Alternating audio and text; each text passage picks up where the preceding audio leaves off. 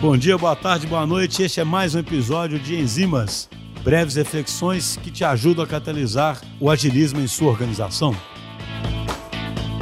Pessoal, no Enzimas de hoje, eu queria ainda falar um pouquinho, seguindo a reflexão do enzima anterior é, sobre os checklists lá, mas numa outra vertente. Uma reflexão também que surgiu naquele episódio que eu mencionei no Enzimas passado sobre a estrutura operacional da empresa, sabe?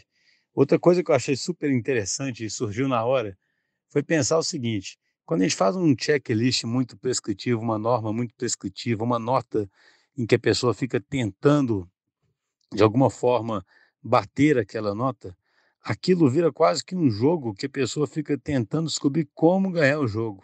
Tipo assim, como eu vou bem nesse checklist? Como é que eu faço, né, para ir bem na fita aqui, para ficar bem no quadro de gestão à vista, para ficar bem no checklist? E obviamente que não é isso que se deseja, sabe? Esse checklist ele tem o intuito principal de fazer com que o time aprenda. E conforme foi falado anteriormente, no seu contexto, na sua história.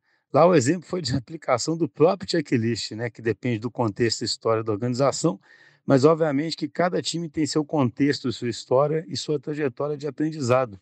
E o jogo que aquele time está jogando é o tal do jogo infinito, sobre o qual a gente já falou anteriormente. Não é um jogo que você ganha, é um jogo que você joga o tempo todo, infinitamente, para melhorar cada vez mais.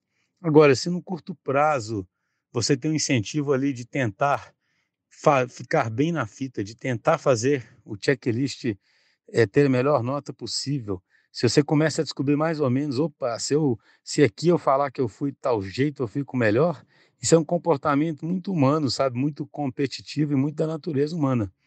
Então a gente não deve tentar ganhar um jogo que é infinito, né? A gente tem que ganhar jogo de soma zero.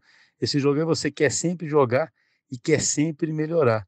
Então isso é mais uma reflexão que eu acho importante para a gente entender que a natureza desse tipo de, de checklist é ser muito mais reflexiva, muito mais de trazer o time para a sua realidade e ele entender o que ele tem que melhorar, do que ser um mero rito feito ali para cumprir tabela e para ficar bem na fita.